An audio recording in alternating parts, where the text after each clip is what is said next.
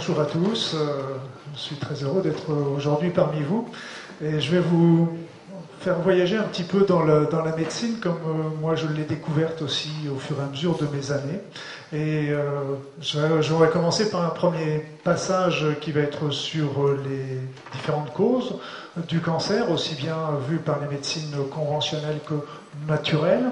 Et puis euh, comment, comment moi j'ai vu au fur et à mesure du temps que comment les choses peuvent s'articuler tout ensemble pour faire un tout absolument harmonieux. Et là j'en suis très très ravi au fur et à mesure de ces pratiquement 25 ou 30 années d'observation, de, de, recherche, de formation, de voir comment ces, ces, ces cet ensemble marche ensemble, marche ensemble exactement.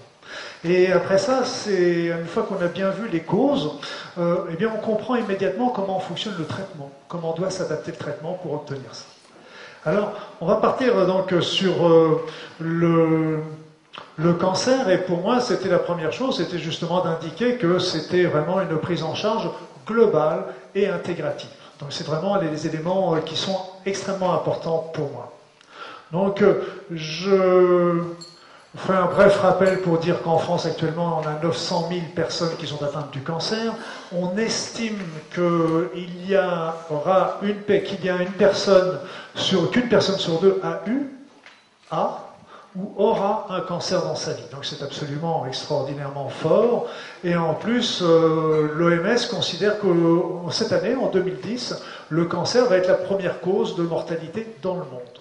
C'est pour ça qu'il faut vraiment euh, relever les manches et se dire aussi que bah, la médecine conventionnelle marque le pas quelque part, parce que moi j'ai fait un DU de cancérologie clinique, j'ai vu comment la, chimiothérapie, la radiothérapie, la chirurgie étaient remarquables, mais d'un autre côté, elles ont aussi ses limites et on, avance, mais très très faiblement.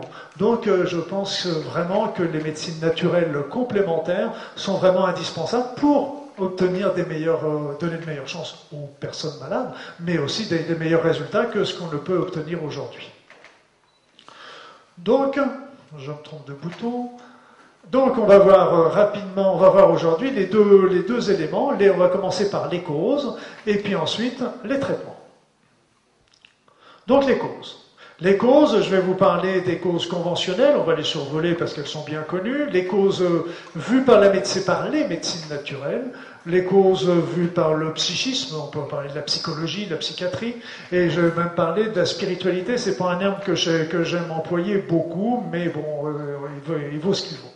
Et en fait, euh, au travers de tout ça, je vais poser la question, je me suis posé la question, mais où se trouve le lien? Donc je vais vous faire découvrir un petit peu mon cheminement.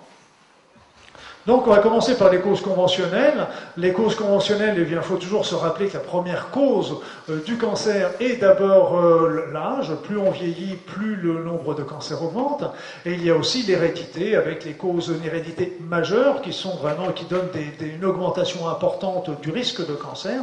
Et puis les prédispositions mineures qui, euh, qui donnent une, un facteur supplémentaire, un risque supplémentaire, mais sans que ce soit forcément un, domaine obligatoire. Mais euh, je vous aurai un petit mot sur l'hérédité en fin de cette conférence pour vous montrer que rien et comment rien n'est inéluctable. Les autres causes conventionnelles, euh, bah, c'est d'abord l'alimentation. Donc quand vous voyez l'alimentation, ça représente pratiquement 35% des causes euh, officielles du cancer. Donc le tabac, les infections, les infections, ça peut être le, certains, virus au niveau du col de l'utérus, ça peut être l'Epstein-Barr virus par rapport le BV qui va provoquer des cancers de la gorge, l'Helicobacter pylori pour l'estomac. Donc il y a plein de germes et de virus qui, quand ils sont chroniques, quand ils persistent, provoquent une inflammation qui peuvent déclencher un cancer. Les hormones sexuelles, donc on a vu déjà le, traitement hormonal substitutif, comment ça pouvait augmenter le risque, mais aussi la pilule l'augmente pendant la durée où on la prend l'alcool, les radiations, bah, on connaît bien les, ultraviolets, euh, les ultraviolets, pardon, les, rayons, euh, les rayons, euh, la radioactivité, les choses comme ça, l'exposition professionnelle, la pollution, on a vraiment des gros, gros, on en découvre tous les jours des nouveaux, l'inactivité physique, c'est-à-dire tout ce qui est sédentarité, Et pour terminer, bah, il faut faire amende honorable, il y a aussi les pratiques médicales, parce que certains médicaments, y compris la chimiothérapie, la radiothérapie, peuvent déclencher dans l'avenir, dans, les années ou dans les, dans les 10 à 20 ans qui viennent, euh, un nouveau cancer lié au traitement. Donc euh, tout ça, ça fait des facteurs conventionnels, les causes conventionnelles reconnues. Quand on prend un petit peu, quand on les regarde un petit peu différemment, on peut déjà distinguer 60% de ces causes ont rapport avec notre mode de vie. Euh, donc l'alimentation, le tabac, l'alcool, la sédentarité, le surpoids, donc tout ça, ça fait partie de notre mode de vie. Donc 60%, 65%, ça représente ce chiffre-là. Et donc dans ces 65%, il y a 30 à 35% qui sont, rien, qui sont dus rien qu'à l'alimentation. Donc euh, c'est un élément déjà donc, il va falloir prendre en compte à la fois dans la prévention, cancer, mais aussi dans le traitement du cancer. Et ce sera vraiment un des premiers points sur lesquels il faudra agir, parce que déjà d'enlever les causes euh, du, cancer, et en plus si on peut retourner le phénomène à l'envers, c'est évidemment tout à fait bénéfique. En médecine conventionnelle, toujours, comment ça se passe pour la formation d'un cancer? Eh bien, en fin de compte, il y a deux mécanismes essentiels qui interviennent. Il va y avoir l'apparition ou le développement de mutations génétiques qui vont provoquer une activation des oncogènes, c'est-à-dire des gènes cancéreux. Donc il y a des gènes cancéreux qui apparaissent, qui se viennent, qui commencent à s'exprimer. Mais seulement ça ne suffit pas parce qu'il y a des gènes répresseurs de ces, de ces, de ces gènes cancéreux et il faut qu'eux-mêmes soient inhibés. Donc il faut à la fois qu'il y ait une formation des mutations et il faut aussi que tous les mécanismes qui bloquent ces mutations, détruisent ces mutations, soient également inhibés. Donc euh, c'est la vision de la médecine conventionnelle. Donc on va voir aussi la médecine naturelle. Médecine naturelle, euh, moi je m'y suis beaucoup intéressé au travers euh, de l'homéopathie d'abord, l'acupuncture, euh, la phytothérapie, l'oligothérapie, etc. Et elles m'ont apporté un point de vue qui, qui m'a beaucoup plu, beaucoup intéressé. Parce que qu'est-ce qu'elles nous disent? Ils nous disent surtout qu'il y a eu au départ une accumulation de toxines dans l'organisme. Et si on se prend tous, ici, on, prenait tous un test, eh bien on serait tous aujourd'hui quelque part en acidose, en excès de toxines. Donc, il y, a, une accumulation de toxines dans notre organisme. Au fur et à mesure, les émonctoires, c'est-à-dire le foie, les reins, la peau, euh, tous ces, la respiration, euh, tous ces organes-là commencent à faire leur boulot dans un premier temps et se retrouvent dépassés dans un deuxième temps. Quand ils se retrouvent dépassés, on a une acidose globale au niveau de l'organisme. Et l'organe en faiblesse dans le corps va commencer à accumuler ces toxines et va pouvoir à ce moment-là déclencher éventuellement un cancer. Il y a un petit, je fais un petit clin d'œil ici aussi aux travaux du docteur Kousmine qui disait que justement cet organe-là n'était pas forcément, c'était aussi quelque chose qui était voulu par l'organisme parce que c'était l'organisme qui recréait un super émonctoire, un super organe qui était chargé d'éliminer ces intoxications. Et puis, donc cet organe va se charger d'accumuler les toxines. Donc en accumulant les toxines, il va devenir de plus en plus acide. Par contre, l'organisme, par réaction, va se retrouver, lui, en alcalose, en alcalin, va devenir alcalin. Et on retrouve à ce moment-là les travaux du professeur Vincent qui nous disait que ben, quand, on a, quand on a un terrain alcalin, il fallait absolument rechercher un cancer. Et il avait bien raison. Par contre, pour moi, le terrain alcalin est la conséquence du cancer et non pas la cause. Le problème est que dans les problèmes alcalins, euh, un des traitements qui est utilisé pour, euh, le traiter le cancer, c'est un traitement qui est utilisé aux États-Unis, c'est la pH thérapie. C'est une technique qui permet de faire rentrer les alcalins dans les cellules cancéreuses et en les faisant rentrer, à ce moment-là, ça perturbe la cellule cancéreuse qui est acide et ça permet de le traiter. Pour revenir aux médecines naturelles, on revient sur euh, une notion qui est importante, c'est le terrain cancéreux. En acupuncture, en homéopathie, on connaît bien ce, phénomène-là.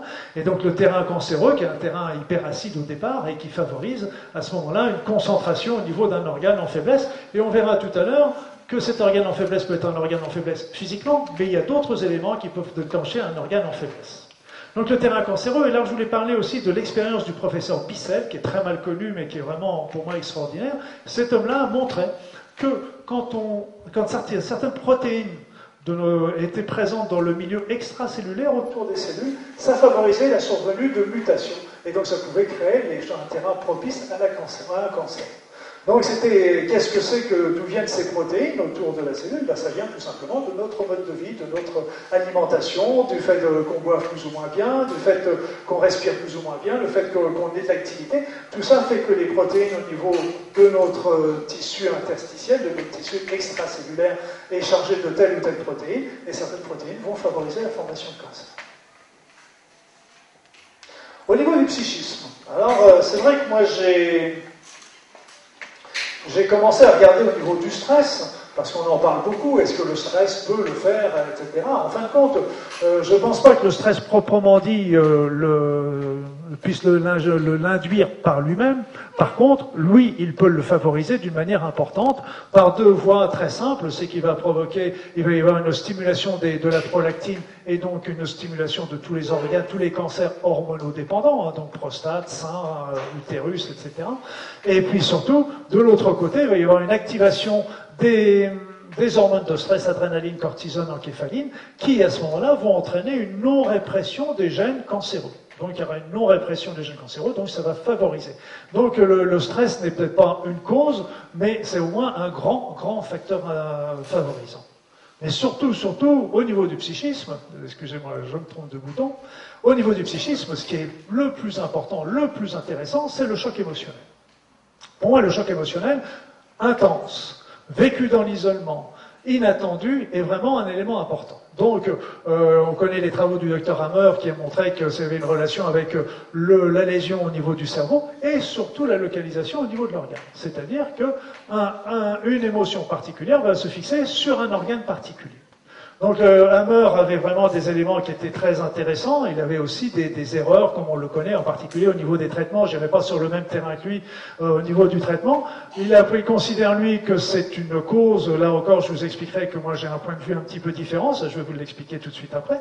Il n'empêche que ce qu'il a fait comme travail était remarquable par rapport au choc émotionnel et localisation sur l'organe. Et l'autre élément aussi, il décrivait très bien que dans un premier temps, il y avait un choc émotionnel qui déclenchait un cancer, mais que quand on était dans la phase de guérison, on avait aussi une deuxième phase qui s'appelait la phase de guérison. Donc d'un autre côté, il présentait le cancer comme n'importe quelle maladie, avec une phase d'activation et une phase possible, toujours possible, de guérison.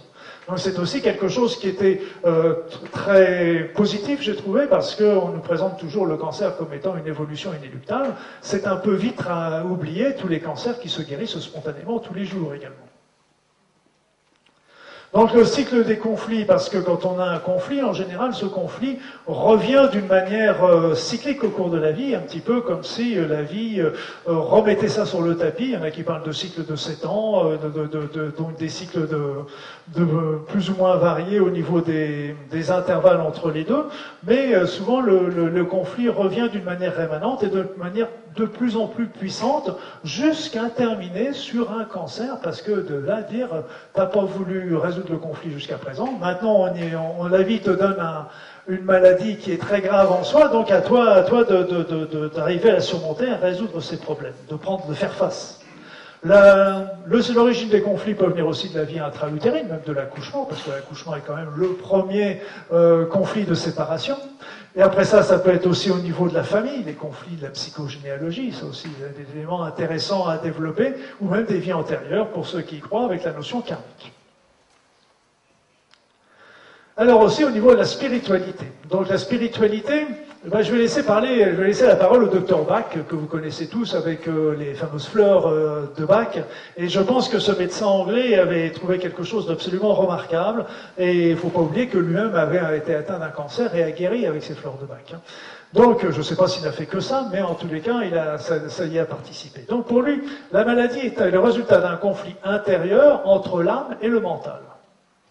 Et ça présente une disharmonie entre les aspirations profondes de la personne et les activations qu'elle réalise dans sa vie de tous les jours.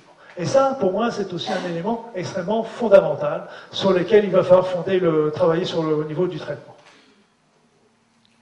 Alors, quand j'en étais, j'en suis arrivé là, donc, euh, je me suis aperçu que la médecine conventionnelle avait raison au niveau des causes. Bon, le tabac n'a plus de, on le sait bien, hein, c'est une évidence. Par contre, euh, le tabac, pourquoi il va se localiser chez les uns au niveau de la gorge, chez les autres au niveau du poumon, chez les troisièmes au niveau de la vessie ou sur le col de l'utérus? On n'a pas de réponse en médecine. Mais là, n'empêche que la médecine conventionnelle a raison. La médecine naturelle aussi, le point de vue de la médecine naturelle est aussi très très pertinent. Le choc psychologique, ben, moi je l'ai retrouvé d'une manière euh, pas systématique, mais dans 90% des cas, je retrouvais vraiment ce choc émotionnel quand on travaillait un petit peu avec la personne pour pour, euh, pour l'aider à le trouver. C'était, c'était euh, d'une manière très très simple. Et puis après ça, la recherche de sens, beaucoup de personnes n'ont pas le sens de leur vie, ne connaissent pas le sens de leur vie, le sens de la vie aussi. Et j'ai encore lu un, un article qui est sorti tout dernièrement, c'était sur la maladie d'Alzheimer, c'est aussi une maladie qui m'intéresse beaucoup. Eh bien, cet article disait que les personnes qui n'avaient pas de but dans la vie faisaient plus souvent des, des maladies d'Alzheimer. Donc, euh, ça montre bien l'importance. Donc, tous ces points de vue-là étaient intéressants. Mais par contre, je me dis, mais si tout le monde a raison, euh, comment, comment ça peut s'articuler, tout ça? Comment ça peut marcher? Alors j'en étais là pendant quelques années jusqu'à ce que je découvre la physique quantique. Alors là, la physique quantique a été pour moi un véritable bonheur. Alors, je ne vais pas vous inonder avec la physique quantique, mais on va quand même rappeler quelques notions qui sont essentielles et que tout le monde bien comprend. C'est que la matière, d'abord, quand on, comme on la connaît, et donc la matière, l'estrade, la table, notre corps, notre corps, chaque, chaque corpuscule n'est qu'une formidable concentration d'énergie. Nous ne sommes faits que d'énergie. Donc ça, c'est vraiment extrêmement important. Et en plus, il y a la théorie onde-corpuscule qui nous montre qu'un corpuscule, c'est-à-dire la matière, une particule, peut se transformer en onde, en énergie. Et inversement, l'un comme l'autre. C'est-à-dire, c'est un peu comme l'eau liquide va se transformer en vapeur et qui peut se retransformer de nouveau en, en, en liquide. Donc c'est vraiment la même chose au niveau onde et matière. Onde, matière, donc le corps n'est fait que d'énergie. Et d'un autre côté, qu'est-ce que c'est que la pensée? Bah, La pensée, le psychisme, ce n'est rien d'autre qu'une information qui va être portée par une énergie. Parce que si, elle si on n'a qu'une information, elle va rester là. Portée par une énergie, ça va lui donner toute sa puissance et ça va permettre de la faire bouger. En plus, la pensée va donner la vibration, le niveau vibratoire. Un peu comme vous l'avez avec les différentes ondes radio. Donc, au niveau de la, de la, vie en général, de l'univers en général, on a le corpuscule, les petites particules qui forment des atomes, des molécules, etc. On a les ondes, l'énergie. Et alors là, l'univers est bourré d'énergie. Il n'y a pas de vide, il n'y a que de l'énergie partout. Mais seulement pour orienter de l'un à l'autre ou de l'autre en l'un, il faut bien qu'il y ait une information. Donc il y a toujours les trois phénomènes qui interviennent au niveau de l'univers. Et qu'est-ce qui se passe au niveau de l'être humain? Ben, C'est la même chose, mais on les a appelés un peu différemment. On a appelé le physique, qui est le corps, physique, on a appelé le psychisme, qui est simplement de l'information. Et qu'est-ce qui relie tout ça? C'est l'énergie. L'énergie, c'est vraiment ce qui nous sert d'interface entre le physique et le psychique. Alors le, corps physique, ben, c'est évident, on sait tous qu'il est, est, chargé d'électricité. L'électrocardiogramme, l'électroencéphalogramme, l'électromyogramme. Euh, les cellules sont des dipôles électriques, hein, donc ils sont chargés négativement à l'intérieur, positivement à l'extérieur. Donc tout ça, ce n'est bourré que d'énergie déjà, que d'électricité. Après ça, les corps, on est formé de corps énergétiques, un petit peu comme sur le dessin qui est à côté. Eh bien, ce corps énergétique, ils sont décrits par quoi? Par toutes les médecines traditionnelles, les médecines traditionnelles chinoises, ayurvédiques, et tout simplement, sans aller chercher chinois, on peut les regarder simplement, nos magnétiseurs dans, nos pays, ils se servent très bien de tous ces phénomènes-là. Et donc, et le psychisme, ben, comme je vous l'ai dit, c'est le psychisme est une énergie également parce que c'est une information. Donc, physique, corps énergétique, psychisme, on n'est toujours basé que sur les énergies. Alors comment ça va se former? Alors là, je vous ai mis différentes couleurs pour que vous compreniez bien un petit peu les différents niveaux. Le premier niveau, en vert, ça va être plutôt ce qui est en rapport avec le corps, le physique. En jaune, j'ai mis plutôt ce qui est en rapport avec le psychisme. Et puis en bleu, c'est en rapport avec l'énergétique. Donc, comme je vous ai dit, est-ce que nous apprend la médecine naturelle? Le mode de vie, ça provoque une mode de vie, mais les pollutions, les, tout ce qu'on apprend, le tabac, etc., qu'on a vu aussi avec la médecine conventionnelle, va nous en favoriser un encrassement et une acidose au niveau de l'organisme. Il est même possible, et moi je pense que c'est très probable, qu'on ait, on s'est prouvé par certains autopsies qu'on fait chez les personnes qui sont décédées, on retrouve souvent des cellules cancéreuses dormantes ou des micro-cancers qui n'est absolument pas connu. Bref, peu importe, mode de vie, encrassement. Donc, on reste là, notre corps est encrassé, on y est tous comme ça. Et puis, un beau jour, un beau jour va survenir un choc psychologique. Comme je vous ai dit, fort, puissant, vécu dans l'isolement. Et ce choc psychologique va être ressenti. Et on va tous savoir, pour un même choc émotionnel, on peut avoir des ressentis différents. Je vais vous montrer, pour vous faire voir, euh, vous allez tout de suite comprendre la différence du ressenti. Il y a une image que j'adore, c'est celle-là. Vous voyez, une même image, le pauvre poisson rouge, vous comprenez bien que les deux protagonistes ici n'ont pas le même ressenti de la scène. Donc, je pense qu'on peut passer... Euh, voilà, le pauvre chat. Euh, ça passe pas. Si. Donc on revient là. On revient, le choc psychologique, le ressenti. L'émotion est une vibration. C'est une information portée par une énergie. C'est une vibration. Ça vibre à une certaine fréquence. Tout comme quand je vous dis les ondes radio, c'est pareil. Eh bien, cette vibration va rentrer en résonance avec l'organe qui est sur le même niveau vibratoire. C'est-à-dire que chacune de nos cellules, je vous disais, étaient des dipôles qui vibrent, qui ont des énergies, qui sont formées d'énergie, qui vibrent. Une cellule de foie ne va pas vibrer sur le même niveau vibratoire qu'une cellule de cœur ou une cellule de testament. Donc, ce niveau, ce niveau vibratoire va faire que l'émotion, la vibration de l'émotion va se fixer sur l'organe. Ça va donner la fixation de l'émotion sur l'organe. C'est pour ça qu'un conflit de rancœur va se fixer, par exemple, sur la vésicule. une peur de mourir va se fixer sur le poumon. Comme, comment une dévalorisation va plutôt se traduire au niveau, euh, de, l'intérieur, au niveau des os. Un conflit de salissure attaquera plutôt la peau. Donc tout ça, ça montre, euh, c'est des niveaux vibratoires qui vont se fixer sur l'organe. Ça va entraîner un blocage de la circulation au niveau de l'énergie de cet organe. Comme il y a un blocage au niveau de la circulation de l'énergie, ce qu'on retrouve très bien en acupuncture d'ailleurs et en médecine énergétique, eh bien à ce moment-là, ça va faire que toutes les, encrassements qui étaient dans l'ensemble du corps vont venir se fixer sur l'organe, et donc ils vont former, et va entraîner la formation du cancer.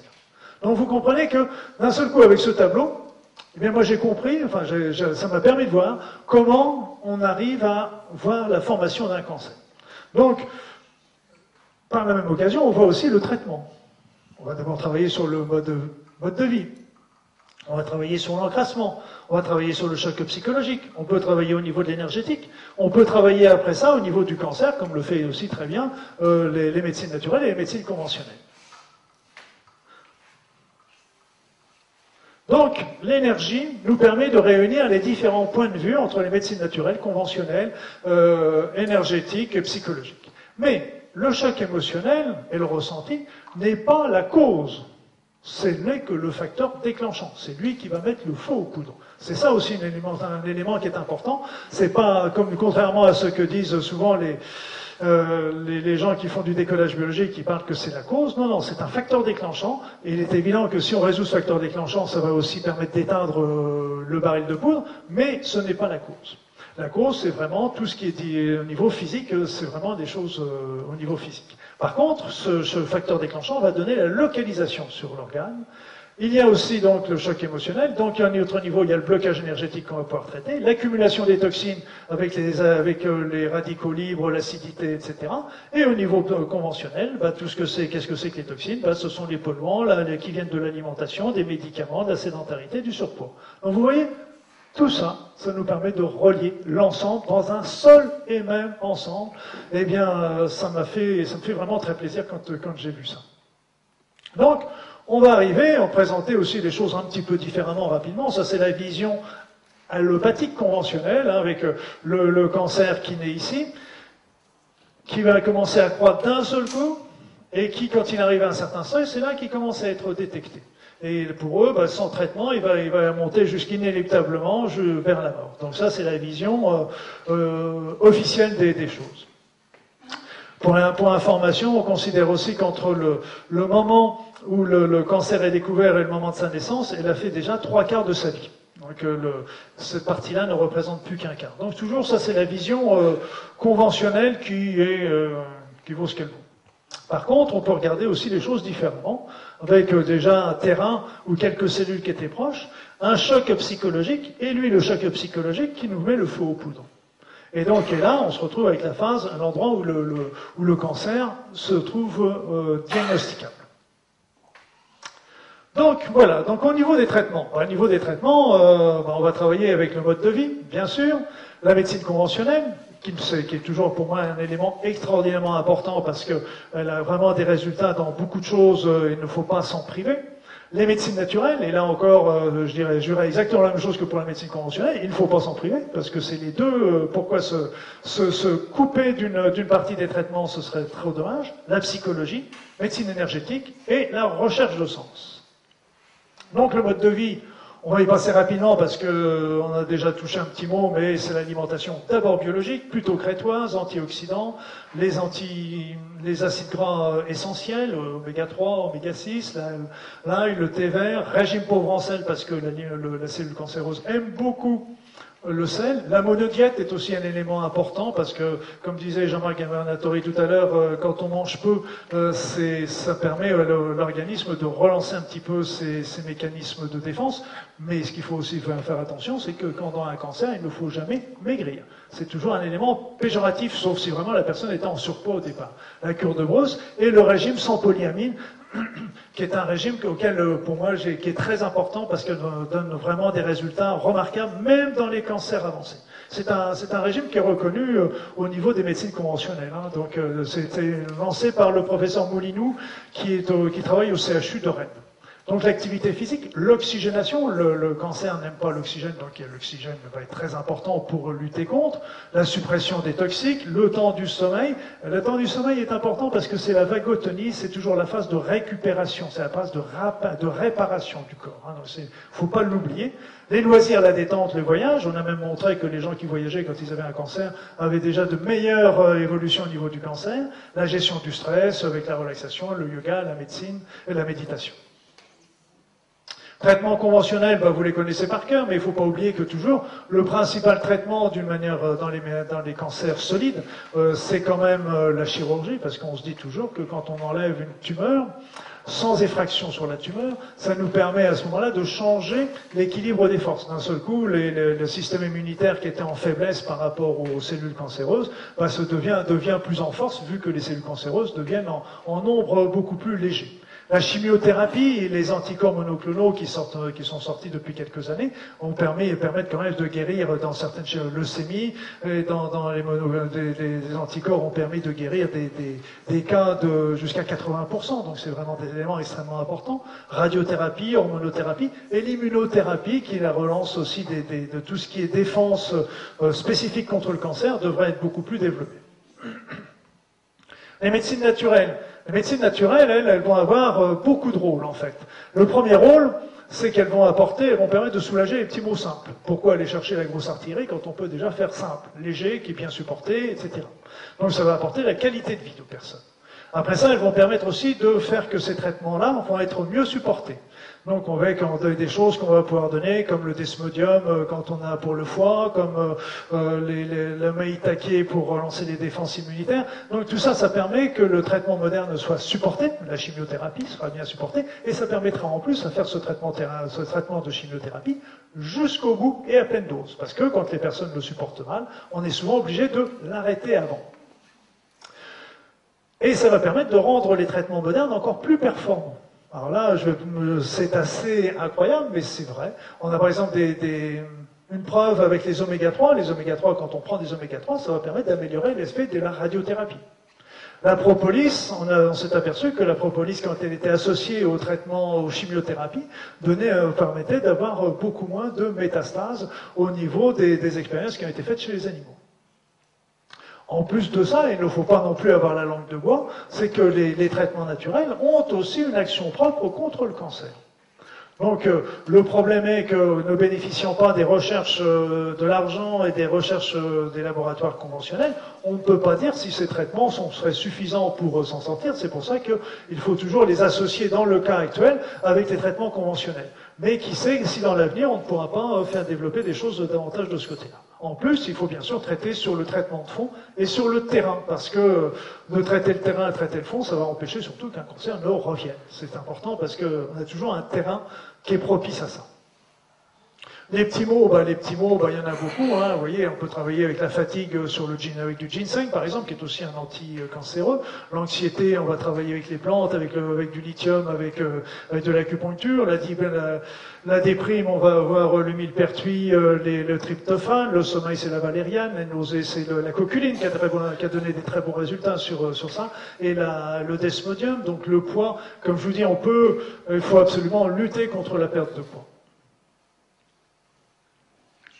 La chimiothérapie, bah, on va faire pendant avec les traitements euh, conventionnels, je vais vous donner l'exemple de la chimio, on va faire attention à donner une alimentation légère, plutôt liquide, pas trop goûteuse pour que ce soit bien pris. Les oméga 3 améliorent avec la propolis aussi la chimiothérapie. Le nausée, bah, je viens de vous le dire, c'est le desmodium coculine. L'immunité, on peut travailler avec le maïtake, le shiitake, et puis il ne faut pas oublier aussi de travailler sur les, les probiotiques parce que la chimiothérapie détruit les fleurs intestinales. Mais il y en a beaucoup d'autres. Ça, c'est les traitements que moi j'utilise euh, régulièrement. Mais euh, il y en a beaucoup d'autres. Il y a l'huile de requin, les produits Beljanski qui sont remarquables, le, Viscom Album qui est aussi très intéressant, la microimmunothérapie qui est extrêmement intéressante également. Alors après ça, il y a les produits naturels qui vont avoir des actions propres. La vitamine C, mais il faut qu'elle soit à dose forte et plutôt injectable. La vitamine D, qui est remarquable. Moi, j'incite vraiment à toutes les personnes qui ont un cancer de se faire prendre, la, de doser la vitamine D dans le sang, parce que la vitamine D va se transformer en thymostérone au niveau des, cellules et qui vont permettre d'agir sur les mutations euh, cancéreuses les extrêmement importants pour moi et qui, est très intéressant. Il y a aussi les extraits euh, de melon. le peroxyde d'oxygène, ça c'est l'eau oxygénée qui a été utilisée en, au Canada, et on peut en donner des très très petites euh, doses et qui donnent des résultats souvent euh, surprenants. Le maïtake et le shiitake, la microimmunothérapie, donc euh, il y a beaucoup beaucoup de produits qui sont, très intéressants par leur action propre sur le cancer. Le germanium que j'ai oublié de vous citer, qui est aussi un produit que j'aime beaucoup avec le molybdène, parce que ça va apporter l'oxygène au niveau des cellules, et comme les cellules cancéreuses n'aiment pas l'oxygène, eh bien ça va les perturber gravement je suis obligé de passer un petit peu rapidement parce que euh, on a beaucoup de choses à se dire, mais euh, c'est des éléments qui sont intéressants à, développer par eux-mêmes. Alors, au niveau de la psychologie, ben, la psychologie, on va commencer par travailler sur le choc de l'annonce, parce que les personnes qui sont atteintes le disent bien. Il y a une vie avant l'annonce et puis la vie après. Donc, c'est vraiment commencer à les aider à digérer le choc. Après ça, les aider à, à prendre la décision de guérir, parce que pour nous, c'est évident, en étant dehors, on se dit, bah oui, c'est normal, la ça, maintenant, elle va vouloir guérir. Non, la personne n'est pas forcément dans cette euh, prédisposition-là. Il faut aussi lui aider à trouver la décision de guérir et à trouver les capacités, les forces qu'elle a à l'intérieur pour pouvoir euh, euh, se lancer sur ce chemin-là. Traiter les stress, les angoisses, la dépression, mais surtout, travailler sur le facteur déclenchant. Ça, c'est un élément extrêmement important. Le facteur déclenchant a mis le feu aux poudres. La solution du facteur déclenchant permettra aussi, en grande partie, de d'éteindre l'incendie. Ça ne va pas être lui qui va le faire tout seul, mais il va y mettre beaucoup, il va remettre la personne sur la voie. Un autre élément important, c'est que le cancer est un élément où il faut aussi, c'est le moment où il faut alléger, alléger le navire, c'est-à-dire enlever tout ce qui peut venir troubler la personne, c'est-à-dire tous les éléments, les anciens conflits, arriver à les solutionner et se débarrasser de tout ça. Et c'est pour ça qu'il faut travailler sur les peurs, sur les croyances, sur les valeurs limitantes de la personne. C'est vraiment des éléments extraordinairement importants pour que la personne puisse avancer vers le chemin de la guérison. Donc on a beaucoup de, manières de travailler là-dessus. On a la psychothérapie, les fleurs de bac qui sont remarquables, l'EFT, le TAT, qui sont des techniques euh, qui sont en plein développement actuellement et que je vous incite vraiment à connaître, à découvrir. Il y a des stages, il y a des séminaires qui sont organisés là-dessus. Et ça permet à tout le monde de pouvoir euh, euh, lever un certain nombre d'angoisses, de conflits et beaucoup de symptômes. La PNL et la communication, c'est remarquable, ça devrait être enseigné dans les écoles, comment communiquer, comment parler, comment travailler sur ses peurs, sur ses, conflits, sur ses valeurs limitantes, et en plus la visualisation positive. La visualisation et la pensée positive, je dirais que ça, euh, il ne faut pas non plus être dans la vision d'un combat contre le cancer. On n'est pas dans le combat, ce n'est pas un combat. Le cancer, il fait partie de nous, c'est dans des cellules de nous-mêmes. Donc il faut visualiser non pas la mort de ces cellules, il faut visualiser leur normalisation, leur retour à la normale. Je vais vous en toucher un tout petit mot après, mais il y a des, on, a des, on a des preuves Et par exemple, la vitamine D, entre autres, dont je vous ai parlé, il y a la certaines vitamines A également qui ont donné des preuves que ça permettait, on avait des cellules qui étaient cancéreuses qui sont redevenues normales. Alors que la médecine conventionnelle a tendance à toujours de le dire aujourd'hui que ce n'est pas possible. Or, c'est faux, c'est faux. Après ça, au niveau psychologie, en travaillant au niveau énergétique, ça permet aussi de lever les chocs émotionnels. Le Qigong, la méditation, qui ont vraiment des éléments intéressants, et travailler sur la symbolique. Donc, il y a vraiment des éléments euh, qu'il faut euh, installer au niveau des traitements euh, du cancer, parce qu'ils sont vraiment essentiels. Pour la réversion cancéreuse, on le sait. D'ailleurs, la réversion des cellules cancéreuses, quand une cellule normale, pour devenir cancéreuse, elle doit subir 2000 à 6000 mutation et différence par rapport à une cellule normale. Donc c'est énorme. C'est pour ça que la cellule, que la médecine dit euh, il y a 6000 mutations, 6000 différences, donc elle ne peut plus revenir en arrière. C'est bien, c'est bien limiter encore le pouvoir de l'auto-guérison euh, du corps. Parce que d'un autre côté, ben, quand, on, quand le, le, corps essaie de se guérir par lui-même, et donc quand il fait 100 une centaine de, différences, une centaine de réversions sur ces, sur ces 6000, eh bien ça suffit à faire revenir la cellule dans la normalité. Elle n'est pas revenue complètement normale, en effet, cette cellule, mais elle a repris toutes ses fonctions normales et elle n'est plus cancéreuse.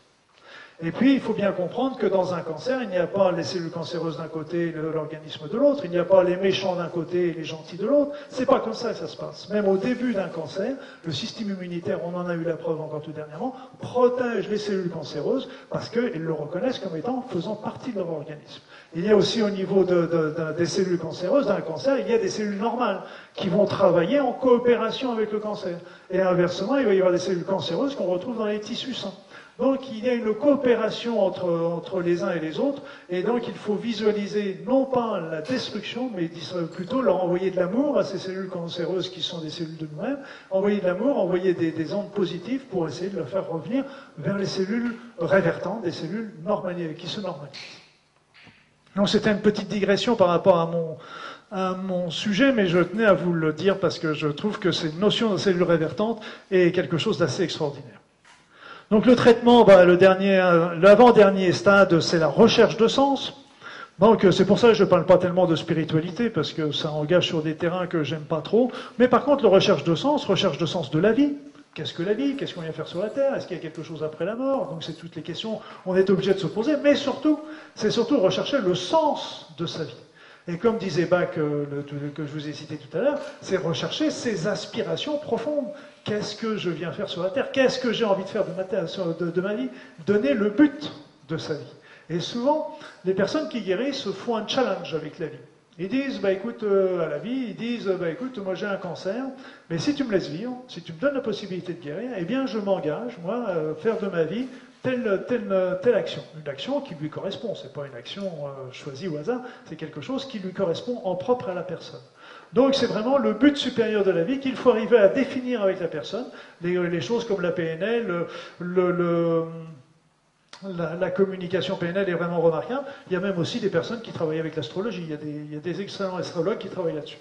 La prière, aussi est un élément important. Autant la prière, quand on a des personnes qui, ont des, des, foi, des croyances, c'est important parce qu'on a montré les vertus de la prière dans ce sens-là.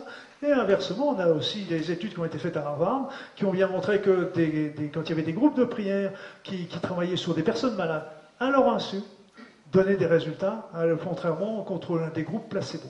Ça a été vu, non pas en cancérologie, mais ça a été vu dans les services de cardiologie et ça a été vu aussi sur des cas de stérilité, des groupes de stérilité. Je suis persuadé qu'en niveau cancérologie, il y avait les groupes de, de Lebrun, les groupes de prière de Maïgui Lebrun qui, étaient remarquables aussi là-dessus. Et enfin, le dernier côté, ben, il ne faut pas l'oublier, c'est là la médecine énergétique. Médecine énergétique qui est vraiment un élément extraordinairement important parce qu'elle va permettre d'enlever, de lever le blocage. On va lever le blocage sur l'organe, tout de suite, en une séance. Et en levant le blocage, ça permet de lever l'émotion. Même si on ne connaît pas le choc émotionnel, ben simplement le fait d'enlever ce blocage, ça va permettre de lever l'émotion. Et donc en enlevant l'émotion et le choc, ça permet que toutes les énergies viciées, les toxines qui étaient concentrées dans l'organe, se retrouvent libérées. Et ce de nouveau, on se retrouve dans une situation qui n'est plus une situation euh, cancérogène. Donc on lève les blocages, on va recharger au niveau énergétique, parce que quand on a un cancer, on a toujours une baisse du niveau énergétique. Donc euh, c'est vraiment très bas. Et donc il faut vraiment aider la personne à remonter de ce niveau énergétique parce que c'est comme ça qu'elle va, qu'elle va pouvoir sortir du créneau de l'organe. Et en plus, et quand on a la chance de voir la personne avant de se faire opérer, eh bien, ça nous permet de travailler directement sur la tumeur pour la faire euh, déjà régresser au niveau de son, volume, régresser au niveau de son agressivité, et on le voit ça au cours de la séance. Alors moi, j'ai vu plusieurs femmes comme ça qui, et hommes qui se faisaient des cancers euh, superficiels, donc on pouvait les tâter avant la séance, après la séance, on voyait qu'elles étaient largement diminuées. Ces personnes-là ont subi ce que mes conseils, d'ailleurs, elles avaient prévu déjà une chirurgie, elles ont été faire la chirurgie, mais la chirurgie était beaucoup plus simple, beaucoup moins mutilatrice. Souvent même, ils ont retrouvé des cancers qui étaient enquistés. Alors, est-ce que c'est le résultat de la médecine énergétique, je n'en sais rien, mais en fait, euh, euh, on le voit déjà au cours de la séance quand c'est des séances, quand cancers euh, superficiels. Mais là encore, c'est pas pour dire qu'il faut faire que ça. Hein, on est bien d'accord. C'est une des armes avec les six autres que je vous ai données le mode de vie, médecine conventionnelle, médecine naturelle, psychisme et puis énergétique. En conclusion, en conclusion, bah, comme je viens de vous le dire, il faut vraiment faire tous les traitements à la fois. Et là, je suis triste, souvent parce que j'ai vu des personnes qui m'ont dit Ah, j'ai fait un traitement conventionnel, ça n'a pas marché, je viens vous voir parce que pour vous me donniez des traitements naturels, des choses comme ça. Donc je lui dis C'est très bien, de toute façon, il n'est jamais trop tard pour bien faire, mais moi je dis Il ne faut pas attendre de l'échec de l'un pour, faire l'autre, il faut vraiment les faire ensemble parce qu'on ne sait pas d'où viendra la guérison, mais peu importe, on s'en fiche, le principal c'est qu'elle vienne, c'est qu'elle vienne. Parce qu'il euh, faut prendre tous les outils qu'on peut avoir à notre disposition. Et quand on va chercher un peu plus loin, je ne sais pas si vous connaissez l'Oponopono, qui est vraiment un élément pour moi qui est merveilleux, parce que ça explique vraiment euh, la, conception de la vie et qui est en droite ligne avec la, médecine énergétique, c'est que l'Oponopono nous enseigne, qui vient d'Hawaï, il nous enseigne que nous sommes les créateurs de tout ce qui nous arrive on est tout ce qui nous arrive autour de nous dans notre vie, que ce soit euh, une maladie, mais un accident, le fait aussi que vous soyez là, vous êtes, vous, quelque part, les facettes d'une partie de moi-même.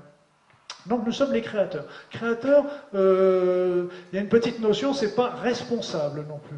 On est des créateurs parce qu'on est toujours en train d'essayer, on est toujours en train d'expérimenter, on est toujours en train d'apprendre. Donc on crée des choses. Et puis d'un autre côté, la, vie nous renvoie euh, certaines facettes. Et quand on rencontre quelqu'un qui euh, qui va pas, qui est malade, le médecin qui a découvert ça, et eh bien tout simplement, il ne pouvait pas voir ses malades. Et simplement le fait de voir ses malades, de, voir les dossiers de ses malades, et il, à chaque fois, il se disait, bah, si cette personne-là, elle est dans ma vie, ça veut dire que c'est, ça correspond à une partie d'une facette de moi-même, de quelque chose que j'ai à mon intérieur. Donc, ce qu'il faisait, bah, c'est qu'à chaque fois qu'il était en train d'étudier une personne, comme ça, il ne la voyait pas. Hein. Il vient simplement, il lui disait, il, pensait, il disait Je, m'excuse, pardon, je vous aime. Donc, il avait toujours un petit rituel comme ça qu'il répétait, et à chaque fois en pensant bien que c'était de, de lui que ça venait. La maladie, elle est pareille, elle est de nous. Elle est, elle est quelque chose, elle est là pour nous faire changer. Elle nous permet de faire changer. Et surtout, donc changer de mode de vie, mais aussi changer de manière de penser. Il faut qu'on apprenne à penser différemment et le fait de s'alléger de ses peurs, de ses croyances, va y être énormément. Le changement, ce changement-là, ce changement va nous entraîner évidemment un changement de terrain, changement de, vie, changement. Et si je reprends l'expérience de professeur Bissell, dont je vous disais tout à l'heure, il a étudié que quand on avait certaines protéines dans le milieu extracellulaire, ça déclenchait un, ça pouvait déclencher un cancer dans la cellule. Inversement, il a montré aussi qu'un autre changement bénéfique des mêmes protéines eh bien, pouvait faire que la cellule cancéreuse régressait et redevenait normale. Donc ça nous montre bien que le terrain influence les cellules cancéreuses dans un sens, mais il peut le faire dans l'autre également. Rien n'est jamais inéluctable. Et encore plus fort, encore plus fort, eh bien notre mode de vie influence nos gènes. Ça, c'est l'épigénétique. C'est-à-dire, ils ont même fait une étude euh, il y a quelques mois ou un an ou deux sur euh, des hommes qui avaient des cancers de la prostate. Eh bien, ces hommes, ils ont, ils ont étudié au départ leurs gènes, ils ont trouvé des gènes, des, des gènes cancéreux qui étaient ouverts, qui s'exprimaient. Simplement, ils ont changé de mode de vie. Ils ont fait attention à leur alimentation, ils ont fait partie de groupes de parole, ils ont fait de la psychothérapie, ils ont fait de la relaxation, ils ont fait du sport, etc. Eh bien, simplement, en trois mois, trois mois, eh bien, ils reprenaient, ils ont refait un, un, bilan au niveau des gènes, eh bien, déjà, un certain nombre de gènes cancéreux qui étaient ouverts au départ étaient toujours présents, mais ils étaient fermés, ils ne s'exprimaient plus. Donc, les gènes, rien n'est jamais acquis, rien n'est jamais inscrit. Donc, même quand on a des gènes cancéreux, notre mode de vie, au départ, on peut changer tout ça. Que ce soit au niveau de l'hérédité ou que ce soit des choses qu'on a acquis. Et donc, tout ça, bah, ça nous fait quoi? Ça fait qu'on s'oriente tout simplement vers une guérison, mais une guérison véritable, parce que c'est vraiment là, là euh, que le rôle de la maladie, c'est de nous faire évoluer, de nous faire changer. Parce que il ne faut pas oublier, et ça aussi c'est quelque chose que m'a beaucoup enseigné la médecine énergétique, c'est que nous ne sommes pas des êtres matériels qui avons des expériences spirituelles, c'est que nous sommes tout au contraire des êtres spirituels qui avons sur Terre une expérience matérielle. Et là, quand on se voit comme ça, on se voit beaucoup plus beau, beaucoup plus fort et beaucoup plus puissant. Et là, j'aimerais que vous en restez là pour aujourd'hui euh, sur, sur, cette méditation. Et euh, ces paroles, pour moi, ont été très belles et je les ressens vraiment au fond de moi-même et j'espère que ça en est de même pour vous. En tous les cas, merci de m'avoir écouté et puis euh, une belle journée.